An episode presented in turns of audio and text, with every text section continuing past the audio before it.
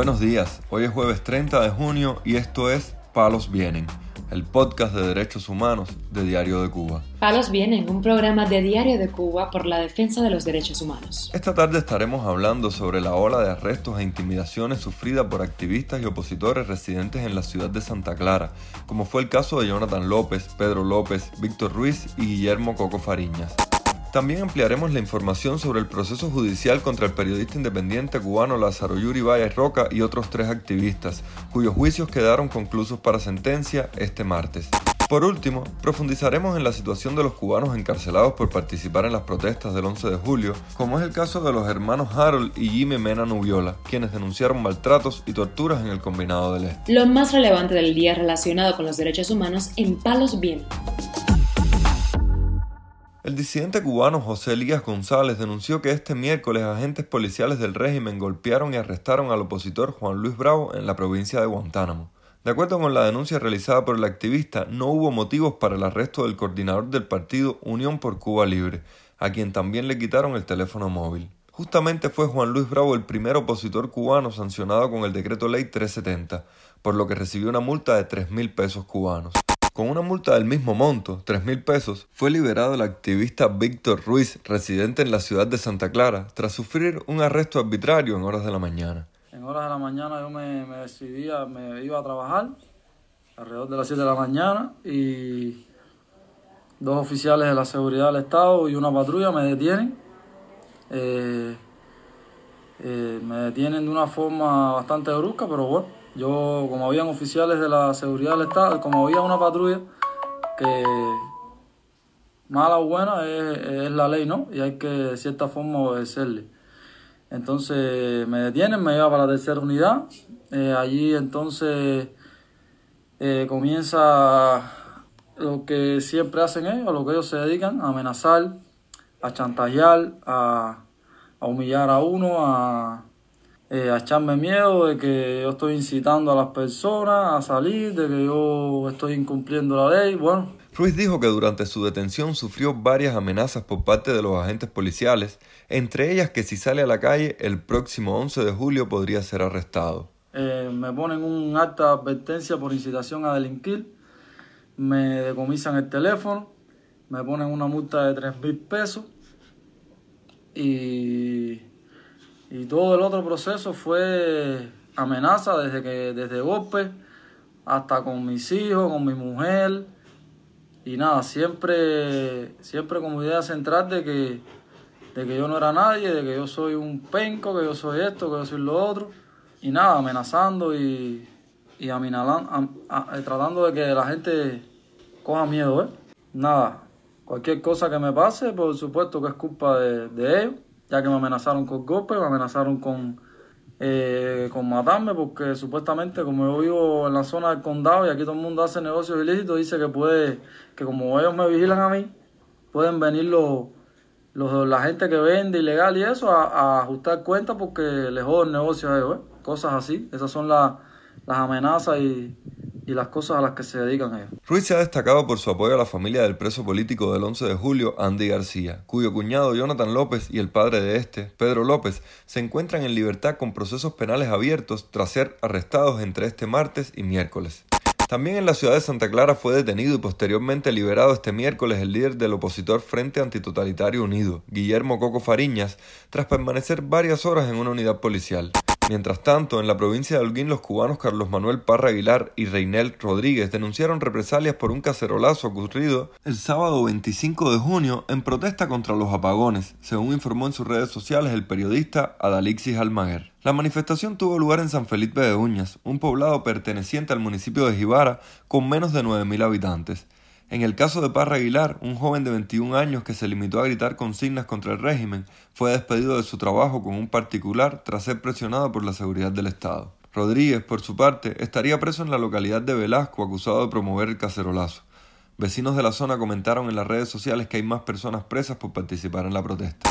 La activista cubana era Lidy Frometa, esposa del periodista independiente Lázaro Yuri Valle Roca, dijo a Radio Televisión Martí que el juicio contra su pareja y otros tres activistas quedó concluso para sentencia en una jornada marcada por un fuerte operativo policial en las afueras del Tribunal de Marianao. Frometa dijo que los alrededores de la audiencia estaban rebosantes de policías, seguridad del Estado y hasta una ambulancia, y añadió que en la calle 100, donde se encuentra el tribunal, fue suspendido el tráfico de vehículos.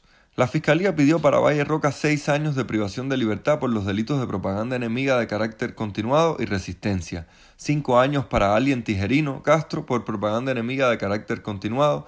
Y para Ruslán Hernández Reyes y Yusniel Millán González tres años de cárcel por propaganda enemiga.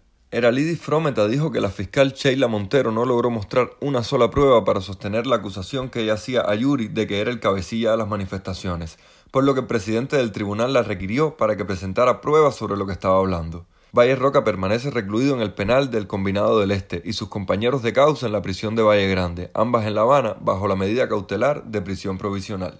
Este miércoles el periódico estadounidense The Washington Post publicó un editorial calificando de venganza las condenas contra los artistas cubanos Michael Osorbo y Luis Manuel Otero Alcántara, quienes también fueron juzgados en el Tribunal de Marianao bajo un amplio despliegue policial a finales del mes de mayo. Sin duda, el régimen cubano ha propinado estos castigos asumiendo que recibirán poca atención o condena de un mundo que está distraído por la guerra en Ucrania, la inflación y otros problemas graves. Con más razón entonces debemos dedicar un momento a comprender la naturaleza de las protestas de estos hombres valientes, y la razón por la que la dictadura las encuentra particularmente amenazantes, señaló el medio estadounidense.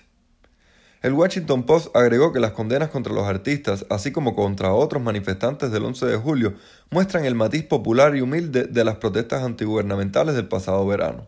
Como muchas de las personas más oprimidas y alienadas de Cuba, tanto Castillo como Otero son negros. Ambos provienen de realidades económicas humildes. Ambos han forjado carreras innovadoras en la cultura popular cubana, el primero es rapero, el segundo es artista de performance y escultor, y ambos han expresado de forma desafiante su resistencia al régimen a través del arte, añadió The Washington Post. Palos viene. Este 28 de junio, Día Internacional del Orgullo LGTBI, varios activistas recordaron el caso de la mujer trans cubana Brenda Díaz, condenada a 14 años de privación de libertad en una cárcel para hombres por participar en las protestas antigubernamentales del 11 de julio. Entre los que denunciaron la situación de Brenda Díaz se encontró el activista y actor Daniel Triana, quien recordó que la joven cubana de 28 años es portadora del VIH y denunció que fue rapada en la prisión. Brenda no tiene acceso a su terapia de reemplazo hormonal en prisión, no tiene acceso a alimentación digna, no tiene acceso a medicación adecuada para sus múltiples padecimientos, lamentó Triana, quien recordó que la manifestante cubana ha sido tratada con pronombre masculino en el casi año que lleva lidiando con las autoridades penales, policiales y judiciales. Además dijo que su vestido fue usado como evidencia de que quería despistar las autoridades y su expresión de género leída como una treta, una estafa o un disfraz. La madre del manifestante del 11 de julio, Duanis León Taboada, dijo a Cubanet que la situación de su hijo en la cárcel es inhumana, con un calor insoportable, las manos lastimadas por las esposas y en una especie de celda de castigo que pareció una jaula. Jenny Taboada, madre del manifestante sentenciado a 14 años de prisión, dijo que iniciará el proceso de revisión de causa para apelar la sentencia del joven de tan solo 23 años de edad. Dos hermanos cubanos en prisión por participar en las protestas del 12 de julio en la localidad de La Guinera estarían sufriendo torturas y malos tratos en el penal del Combinado del Este, según denunciaron activistas. Se trata de Harold y Jimmy Mena Nubiola, quienes se encuentran en prisión sin pruebas sólidas de que hayan participado en las protestas, denunció en Facebook Habana de la Torre. En el caso de Harold, la activista dijo que fue sentenciado a 15 años de privación de libertad en un juicio fabricado, arbitrario, sin pruebas ni testigos, pues no existe ni un video ni una foto que pruebe violencia alguna de su parte. Además, la activista dijo que cuando lo detuvieron le dieron una golpiza que estuvo orinando sangre por varios días y con hematomas por todo el cuerpo. Agregó que bajo presión por esa y varias golpizas más, declaró que había tirado piedras para defenderse. En protesta por la sentencia que le fue impuesta, Harold Mena Nubiola se encuentra actualmente en huelga de hambre. En el caso de su hermano, Jimmy Mena Nubiola, aún no se ha realizado el juicio ni tiene la petición fiscal. No obstante, lleva en prisión más de ocho meses alejado de sus familiares. Esta semana el secretario de Estado de Estados Unidos, Anthony Blinken, volvió a denunciar la represión desatada por el régimen cubano contra los manifestantes del 11 de julio. El régimen cubano ha condenado a más de 550 manifestantes a más de 4.000 años combinados de prisión u otras medidas punitivas desde las históricas protestas del 11 de julio de 2021. A medida que nos acercamos al aniversario, los manifestantes que siguen detenidos deben ser devueltos a sus hogares, escribió el político estadounidense en su cuenta de Twitter. Palos vienen. un podcast de derechos humanos de Diario de Cuba con la producción y conducción de Mario Luis Reyes. Muchas gracias por acompañarnos este jueves en Palos Vienen, el podcast de derechos humanos de Diario de Cuba. Pueden escucharnos en DDC Radio y SoundCloud.